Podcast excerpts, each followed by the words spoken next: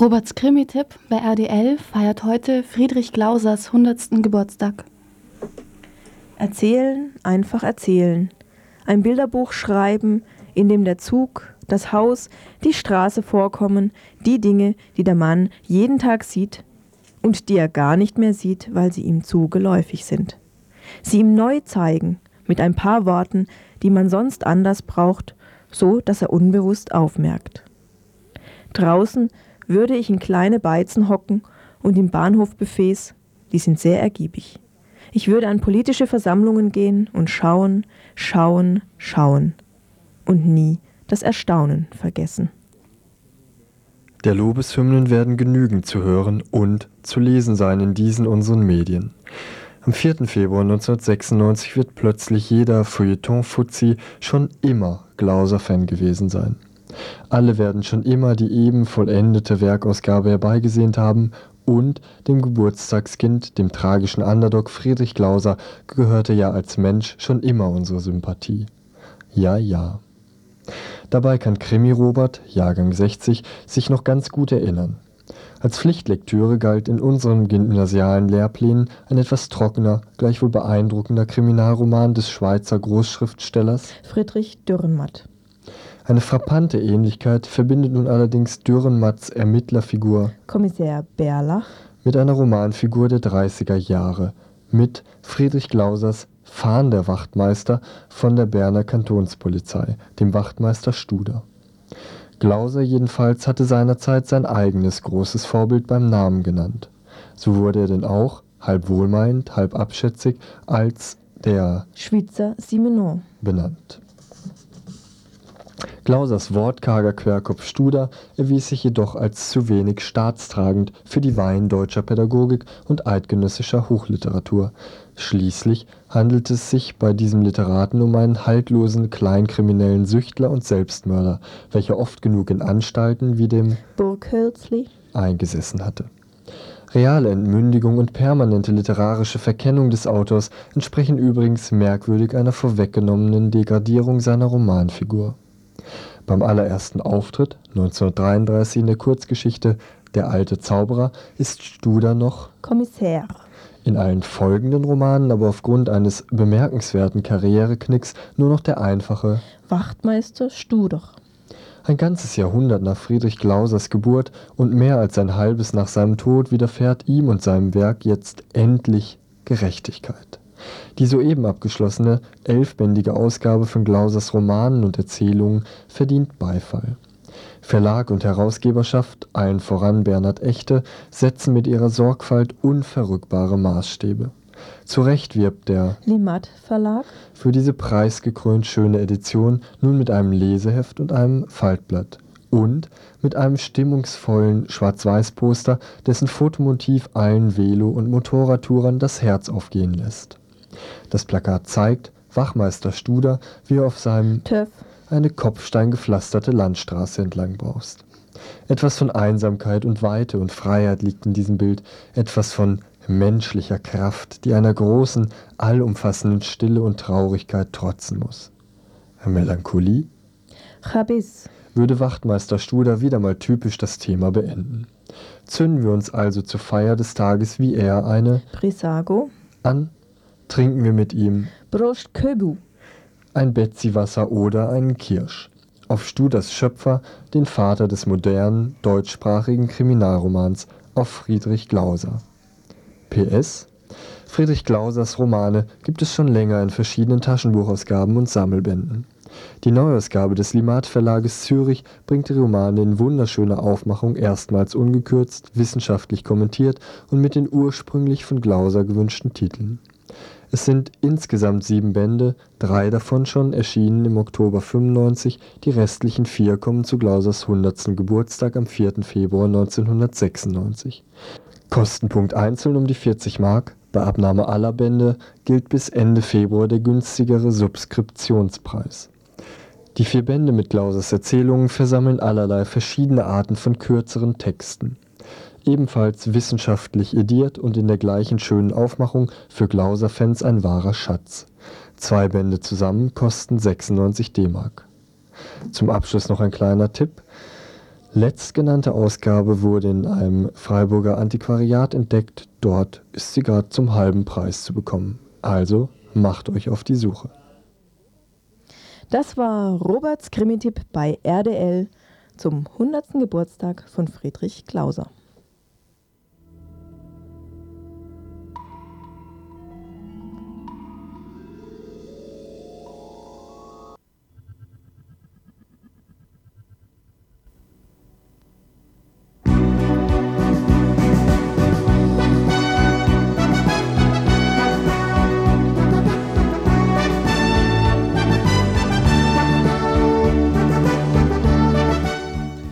Hier ist Radio, Radio Dreigland aus Freiburg, UKW 102,3 MHz und von der Hohenmöhe 104,5 MHz.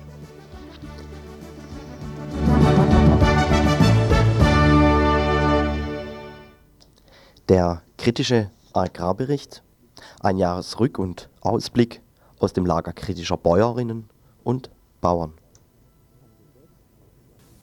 Ein Gesetz, welches nach dem Zweiten Weltkrieg zu Zeiten des Nahrungsmittelsmangels erlassen wurde, verpflichtet die Bundesregierung, jährlich einen Bericht zur Lage der Landwirtschaft vorzulegen.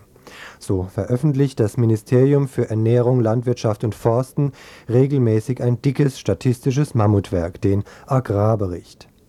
In Deutschland dürfte die Landwirtschaft auch wegen dieses Agrarberichtes der Wirtschaftszweig sein, der am intensivsten erfasst und durchleuchtet wird.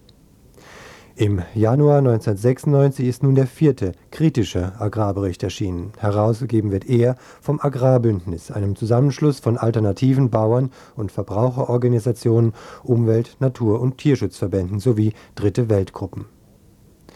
Dieses Agrarbündnis stellt die statistischen Erhebungen von Landwirtschaftsminister Borchert nicht grundsätzlich in Frage. Aber es thematisiert ein weitaus größeres Spektrum als die Regierung und zieht völlig andere Konsequenzen für die Agrarpolitik beispielsweise für die Anwendung der Gentechnologie und den Erhalt der Vielfalt der Kulturpflanzen oder den Tierschutz.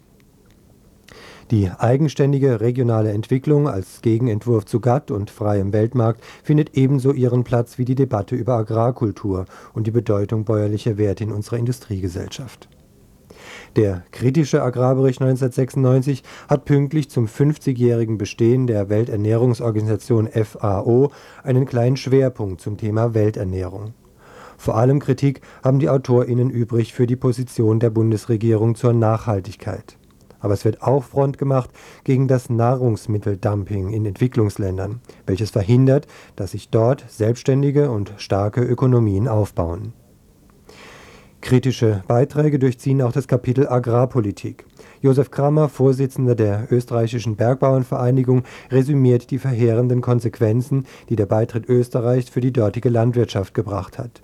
Gérard Choplin von der Europäischen Bauernkoordination macht in kurzen Worten deutlich, dass die EG Agrarreform noch lange nicht der letzte Angriff auf die Existenz von zahlreichen landwirtschaftlichen Kleinbetrieben war. Die Stärke des Agrarbündnisses liegt jedoch darin, dass es nicht nur gut analysieren und kritisieren kann, sondern dass es Alternativen bietet. Wolfgang Reimer entwirft beispielsweise ein Konzept für eine ökosoziale Marktwirtschaft. Und durch zahlreiche Beiträge zieht sich der Gedanke der Regionalisierung. Eine Kompetenzverlagerung nach unten und eine kommunale Agrarpolitik wird propagiert, denn auf unterer politischer Ebene ist es noch möglich, angepasste Lösungen für lokale Probleme zu finden. Einen Ausblick und konkrete Handlungsvorschläge skizziert Frieda Thomas, Diplom-Agraringenieur aus Kassel. Es ist überaus erfreulich, dass die Zahl der Kommunen, die etwas für ihre Landwirtschaft tun, ständig steigt. Vielleicht führen die vielfältigen Aktivitäten dazu, dass tatsächlich Kompetenzen und Haushaltsmittel von oben nach unten verlagert werden. Bäuerinnen und Bauern sollten sich jedoch rechtzeitig in diese kommunale Politik einmischen. Denn häufig geht es nicht um die Menschen, sondern um die Flächen. Doch wie es bei Interessenskonflikten gemeinhin ist, die unterschiedlichen Interessen werden bestehen bleiben. Wenn der Konflikt jedoch im offenen Dialog angegangen wird, sollte es möglich sein, zu Lösungen zu kommen, die sowohl den Kommunen als auch der Landwirtschaft nützen werden. Ein Beitrag über die Situation der Schweinehaltung in Deutschland macht beispielsweise deutlich, dass nicht deshalb Marktanteile an die Holländer oder an die Dänen verloren gegangen sind, weil die Politik in den Intensivregionen aus ökologischen Gründen dem weiteren Wachstum Grenzen gesetzt hat, wie es Landwirtschaftsminister Borchert beklagt.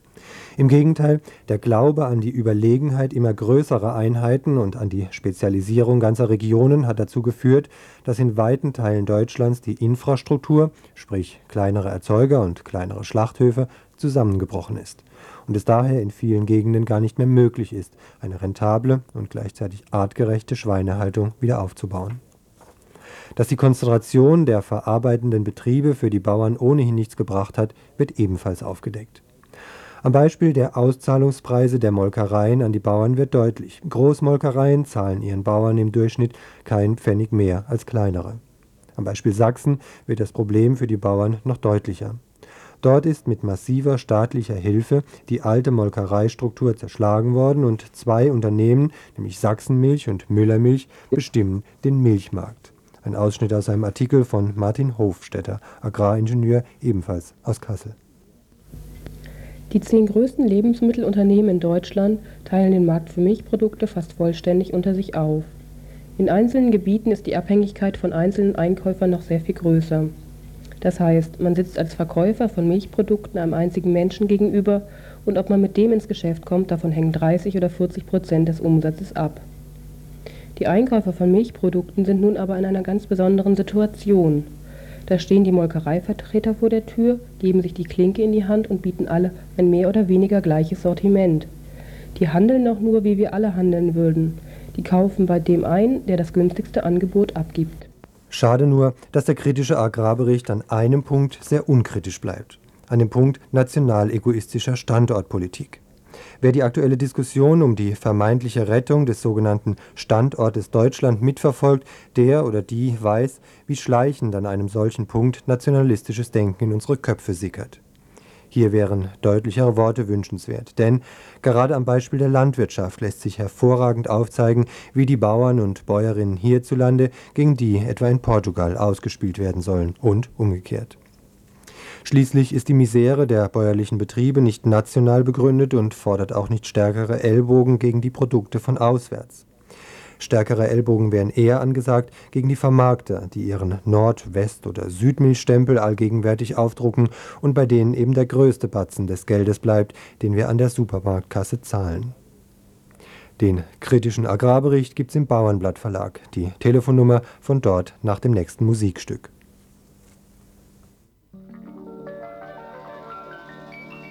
Was an African day like most African days,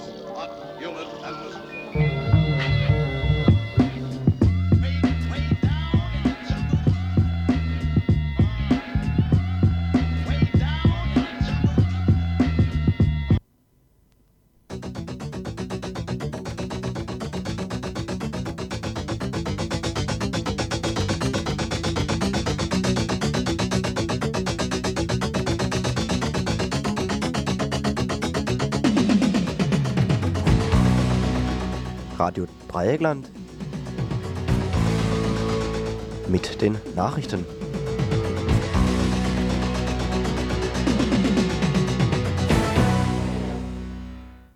Sprecher im Studio Matthias. Hungerstreik. Seit gut einer Woche befinden sich Flüchtlinge im Flüchtlingslager auf dem Vauban-Areal in Freiburg im Hungerstreik. Sie protestieren damit gegen die geplante Zwangsverlegung in das Sammellager Kehl und gegen die menschenunwürdigen Bedingungen, unter denen sie leben müssen. Gestern Morgen haben die hungerstreikenden Flüchtlinge eine Klage auf einstweilige Anordnung gegen die Verlegung nach Kehl eingereicht.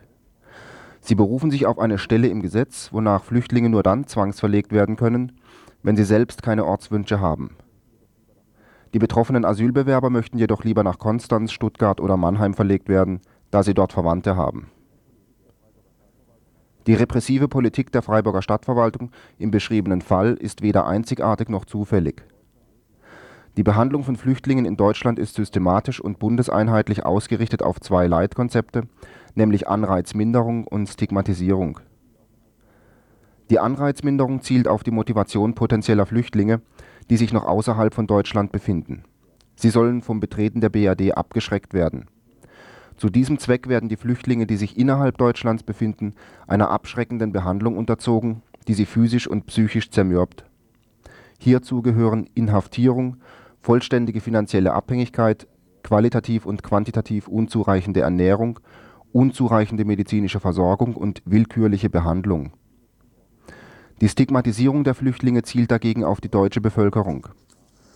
Da in Deutschland normalerweise nur Straftäter inhaftiert werden, geraten Flüchtlinge in den Ruch, kriminell zu sein, da sie ja in Gefängnissen und Lagern zusammengepfercht und bewacht werden. Zugleich werden sie dadurch von der deutschen Bevölkerung isoliert. Dadurch soll eine Solidarisierung der deutschen Bevölkerung mit den Flüchtlingen verhindert werden. Mehr zu diesem Thema um 10 Uhr in der Wiederholung des Montagsinfos.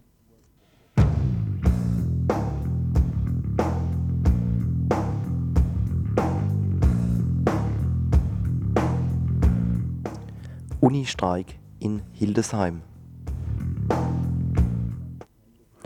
Bereits seit letzten Dienstag wird die Hildesheimer Universität bestreikt. Dies teilte das dortige Streikbüro gestern mit.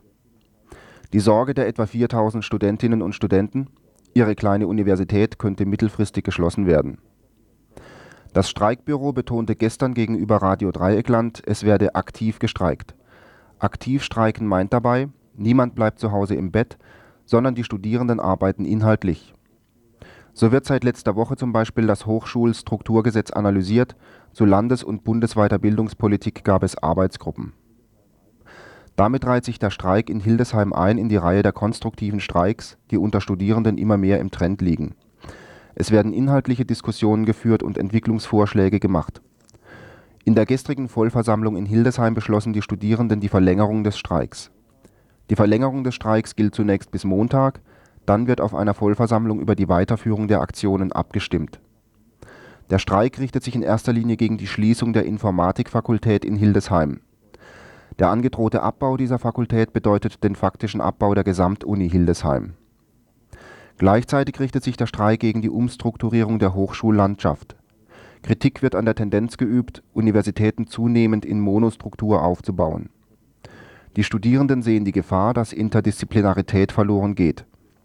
Kritik üben sie auch an der zunehmend berufsbezogenen Ausbildung an der Universität. Stattdessen fordern die StudentInnen eine breite Ausbildung. Die Studierenden stehen mit ihrem Protest nicht alleine da. Unterstützt werden sie von den Dozierenden, die offenbar auch um ihre Existenz bangen. Nach der Woche der gedanklich-inhaltlichen Auseinandersetzung sollen nun Aktionen folgen für Mittwoch ist eine Demo in Hannover geplant, darüber hinaus gibt es übliche Flugblätter-Plakataktionen. Heute für 15 Uhr ist eine Diskussionsveranstaltung mit PolitikerInnen geplant. Als aktionistischen Höhepunkt planen die Studentinnen und Studenten einen 48 Stunden Studiermarathon. Es soll eine 48 Stunden Nonstop-Vorlesung abgehalten werden. Dabei soll es jedoch nicht inhaltlich streng zugehen. Jede und jeder kann erzählen, was sie oder er schon immer mal loswerden wollte.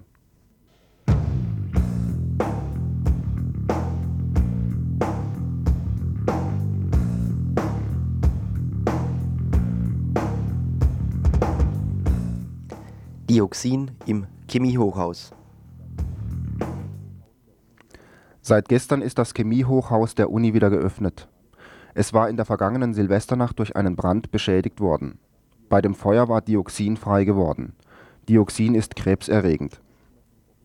Gestern wurden die Ergebnisse der Luftmessung offiziell bekannt gegeben. Demnach liegt die Dioxinbelastung zum Teil bei 1,5 Pikogramm pro Kubikmeter Luft zum Teil bei 4,8 Pikogramm pro Kubikmeter. Der höchste Wert lag bei 15,9 Pikogramm pro Kubikmeter Luft. Der Sicherheitschef der Chemischen Fakultät, der die hohen Messergebnisse zunächst vertuschen wollte, bezeichnete auch die Konzentration von knapp 16 Pikogramm als nicht gesundheitsgefährdend. Er berief sich dabei auf die technische Richtkonzentration von 50 Pikogramm Dioxin pro, Kubik, pro Kubikmeter Luft die zum Beispiel in Stahlwerken erlaubt ist. Dabei verschwieg er bewusst, dass das Grenzwertkonzept für Giftstoffe gilt und auf Krebserreger wie Dioxin nicht anwendbar ist. Giftstoffe entfalten ihre Wirkung in Abhängigkeit von ihrer Dosis. Überschreitet die Dosis eines Giftstoffes einen spezifischen Grenzwert, dann ist die Einnahme in der Regel tödlich. Bei krebserregenden Stoffen gibt es einen solchen Grenzwert nicht. Krebserregende Stoffe sind immer krebserregend, unabhängig von ihrer Konzentration. Deshalb gibt es für sie lediglich technische Richtkonzentrationen. Die Höhe der technischen Richtkonzentration hängt vom, Stab, vom Stand der Technik ab, nicht von einer Einschätzung der Gesundheitsgefährdung.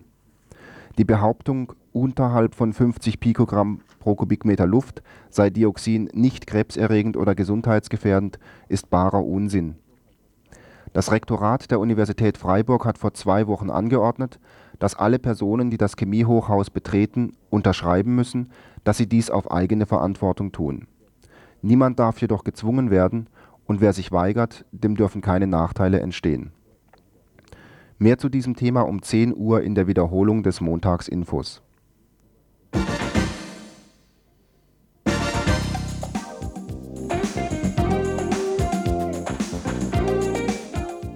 Hier bei Radio Dreieckland auf der 102,3 MHz aus Freiburg könnt ihr in ungefähr 10 Minuten die Veranstaltungshinweise hören und in einer halben Stunde äh, gibt es einen Politikbeitrag zum Thema Michael Koltan, Dialektik im 20. Jahrhundert.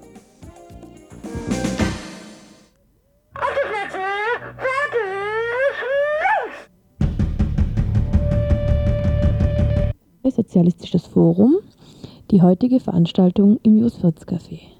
Im Studio begrüße ich dazu Michael Koltan.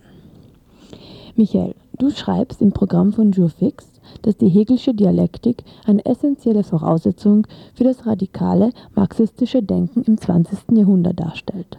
Was genau verstehst du denn den Begriff Dialektik? Das kann ich natürlich nicht sagen, weil das ist genau das Problem der ganzen Vortragsreihe, die ein dritter Teil des eigentlich sein wird.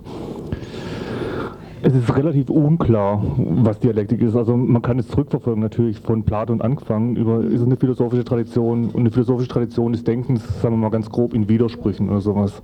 Also ein Versuch, Dinge nicht als starr und fest zu begreifen, sondern im Fluss und in Bewegung und dadurch auch in ihrer eigenen Widersprüchlichkeit, aus der diese Bewegung folgen soll. Also das ganz grob so irgendwie.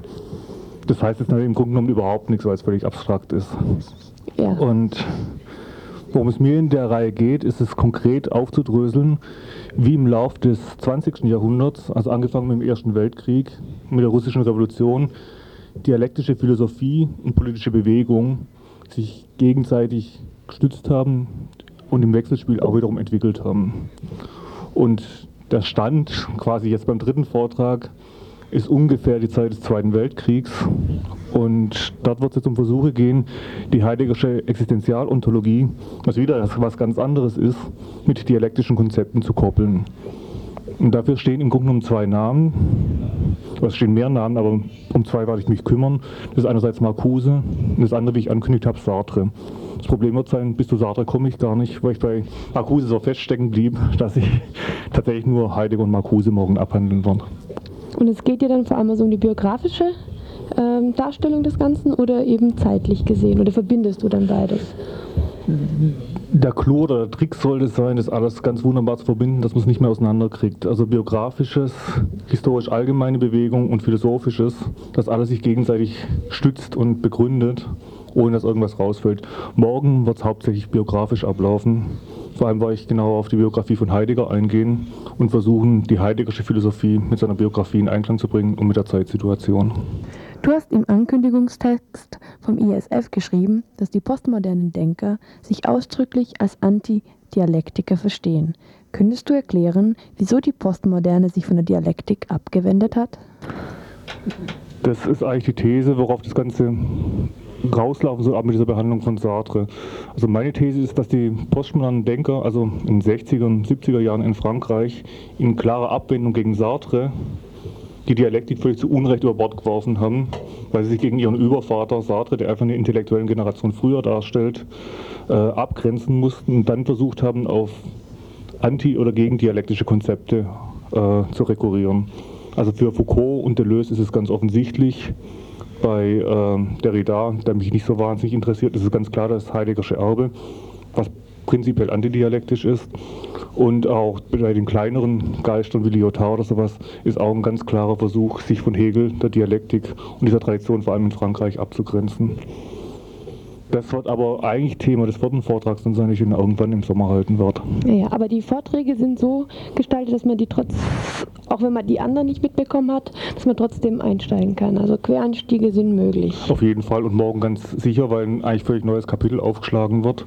Während die ersten zwei Vorträge doch relativ zusammenhingen, wird jetzt mit dem Einsatz bei Heidegger was völlig Neues angefangen und ich hoffe auch, dass ich das einigermaßen so darstellen kann, dass auch jemand, der philosophisch nicht ganz so bewandert ist, das eigentlich ganz gut folgen kann. Mhm. Du stellst im Text die These auf, dass die Postmoderne quasi am Ende wäre. Wie begründest du das?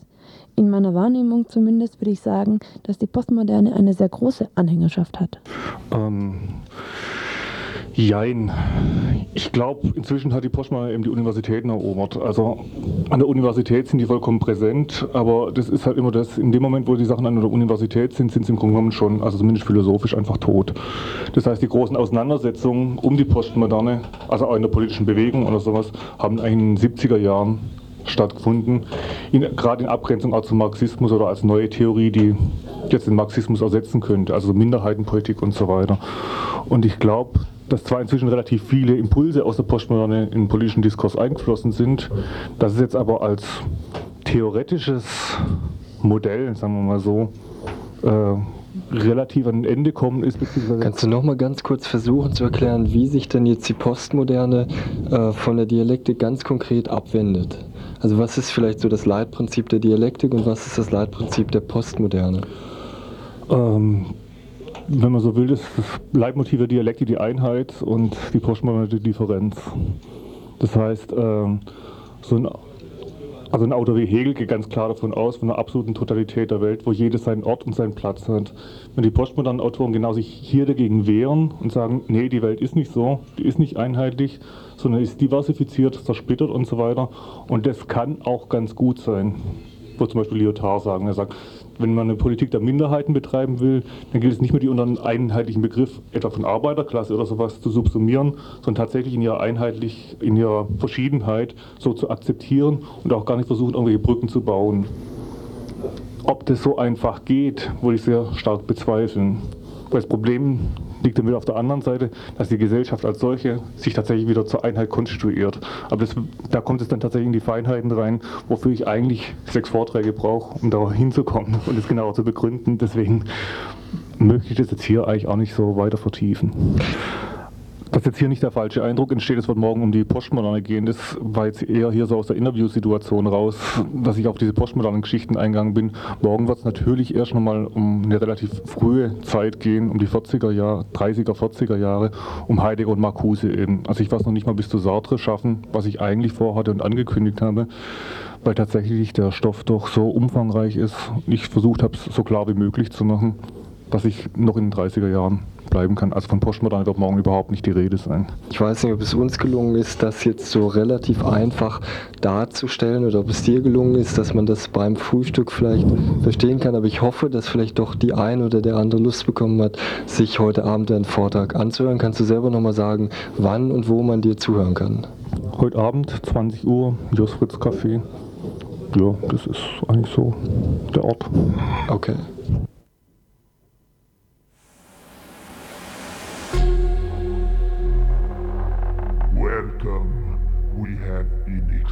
Expecting you. Dog pound. Are you motherfuckers ready?